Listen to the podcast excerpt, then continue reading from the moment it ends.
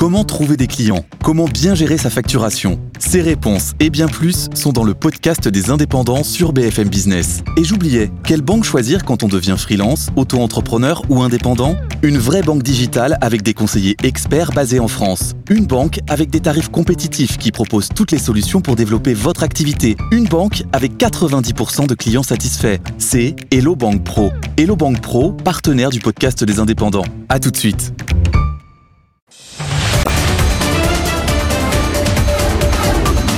Good Morning Business.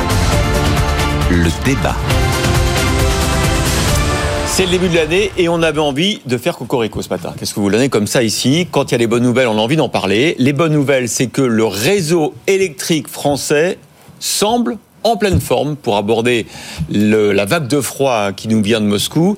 Euh, D'abord parce qu'on est au top de l'exportation d'électricité. La semaine dernière, on a battu des records historiques. Ensuite parce que les Allemands, les Espagnols ont 50% d'électricité décarbonée. Nous, on en avait 100% la semaine dernière, grâce notamment aux éoliennes. Je vois que Jean-Marc Daniel est prêt à dire des méchancetés. On va commencer Non, non. par Nicolas Dose. Objectivement, oui, effectivement, Cocorico. Et puis ce qui me frappe le plus dans cette histoire, c'est que, euh, mettez-vous en 2021 avant l'Ukraine. Qui parlait d'un d'un sujet énergétique?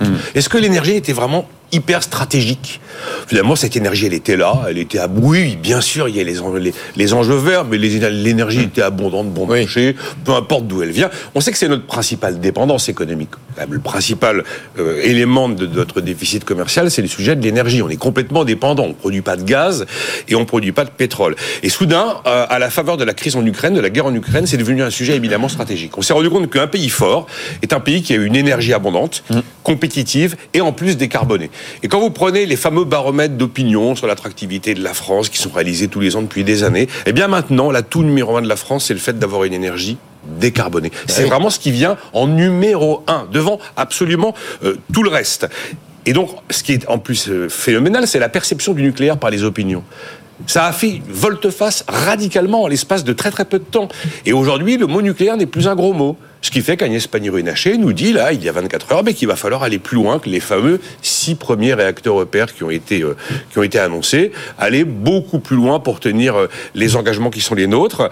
Et effectivement, on a battu le 2 janvier un record d'exportation de courant. On était à 393 000 mégawattheures qui ont été vendus à peu près à tous les pays limitrophes. Ouais. Angleterre compris, la Suisse notamment, les Benelux, le, le Benelux, l'Allemagne. C'est colossal, 400 000 euh, mégawattheures. hein. C'est plus que la consommation de l'ensemble des foyers de l'Allemagne. Et donc, oui, effectivement, la France a une vraie puissance euh, dont personne ne parlait auparavant, qu'on a eu du mal d'ailleurs à faire reconnaître au niveau européen. Maintenant, c'est reconnu au niveau européen. On pourrait même oser poser la question de savoir si le nucléaire, c'est pas la solution pour le climat. Question qui était absolument inimaginable il y a encore deux ans ou trois ans. D'ailleurs, c'est plus sur la question des émissions de gaz à effet de serre que les antinucléaires maintenant se battent.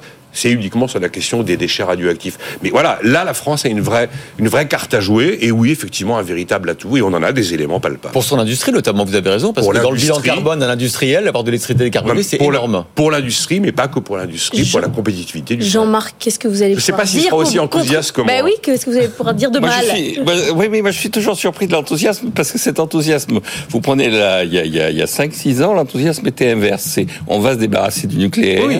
on produit trop 5-6 ans, d'électricité. Jean-Marc, c'est il y a un Oui, siècle. oui, absolument. Donc, il a commencé il y a 50 ans, c'était le discours de Mesmer. Le nucléaire, c'est l'avenir. Ensuite, on nous a dit, certes, on n'est plus dépendant du gaz et du pétrole, mais on est dépendant de l'uranium. Et donc, on va substituer à l'OPEP euh, un organisme qui va dépendre, qui va constituer un monopole sur la production d'uranium. Et le Kazakhstan va se substituer à l'Arabie euh, saoudite. Et puis, euh, en 2019, on a voté une loi. C'est peut-être il y a très longtemps, mais c'était quand même cette majorité. En tout cas, à l'époque, ils avaient la majorité d'ailleurs, qui a voté une loi sur le- le- la perspective énergétique en reprenant le projet 50% de l'électricité doit être au nucléaire. Il faut se dégager du nucléaire et on va fermer une centrale nucléaire. Et puis là, maintenant, on nous dit mais le nucléaire, c'est l'avenir, c'est magnifique, c'est.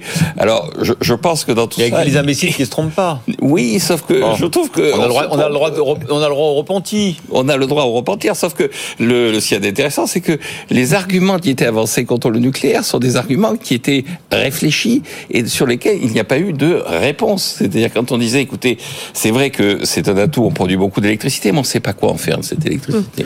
Et donc, euh, heureusement qu'il y a, quand on exporte, heureusement qu'il y a des gens pour l'acheter, cette électricité. Il y a des jours où on n'arrive pas à l'exporter, cette électricité, parce qu'il y en a trop au niveau mondial. On a une sorte de chance, entre guillemets, c'est qu'il fait très froid mais dans le vu nord des de l'Europe. perspectives de besoins, ne serait-ce que nous, Mais avec la voiture électrique, bien. on va savoir quoi en oui, faire, non, de cette J'entends bien, électricité? j'entends bien.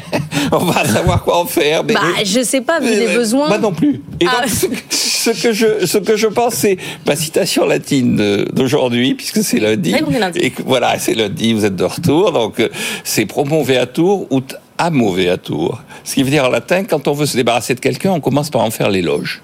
Et donc, euh, euh, je me demande si sur le nucléaire, on n'est pas un peu dans cette euh, situation. Ah, c'est pas le cas, puisque là, là- là- là, c'est trop facile, Jean-Marc, c'est pas le cas, puisque on, on va construire 6 EPR. Agnès Pannier-Runacher a annoncé hier qu'il en faudra sans doute 8 de plus.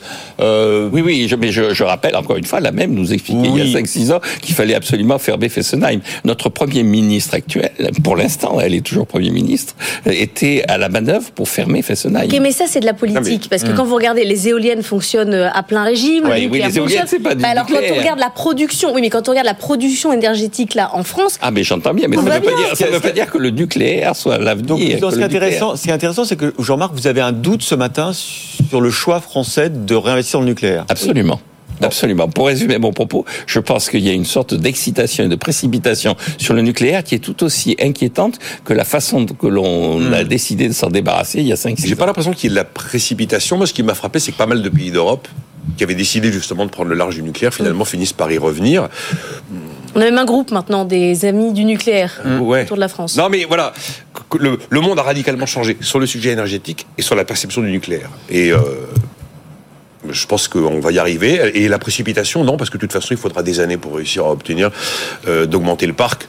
13 gigawatts, Alors après, c'est vrai que là où Jean-Marc a raison d'avoir des doutes, c'est qu'il y a des pays qui font le choix de zéro nucléaire et de 100% renouvelable. Absolument. On verra qui a raison à la fin. C'est ça l'avenir, c'est le renouvelable par définition. Le solaire, hein, parce que Le c'est pas soleil très éolien. et hein. le soleil, les pays le qui font ces choix-là et qui ont une chance d'y arriver sont des pays qui ont une, un atout géographique que nous n'avons pas forcément. Soit un L'Allemagne, ensoleillement le- absolument l'Allemagne incroyable. elle n'a pas beaucoup plus de soleil. L'Allemagne, elle a quand même énormément de lignite encore et de charbon pour produire son Ah électricité. pour l'instant. Donc, Pour euh, l'instant, voilà. va mais elle fait le choix du renouvelable. On va continuer à parler énergie. C'est merci à tous les deux. On va parler avec une, une experte. Pas que vous en soyez pas. hein, Ah non, mais des- moi, je suis pas des expert de l'énergie. Mais eh ben, écoutez, on va être avec Karine Vernier, directrice générale de IT Inno Énergie. Elle, l'énergie, c'est sa spécialité. Bon, d'accord. Merci d'être venue.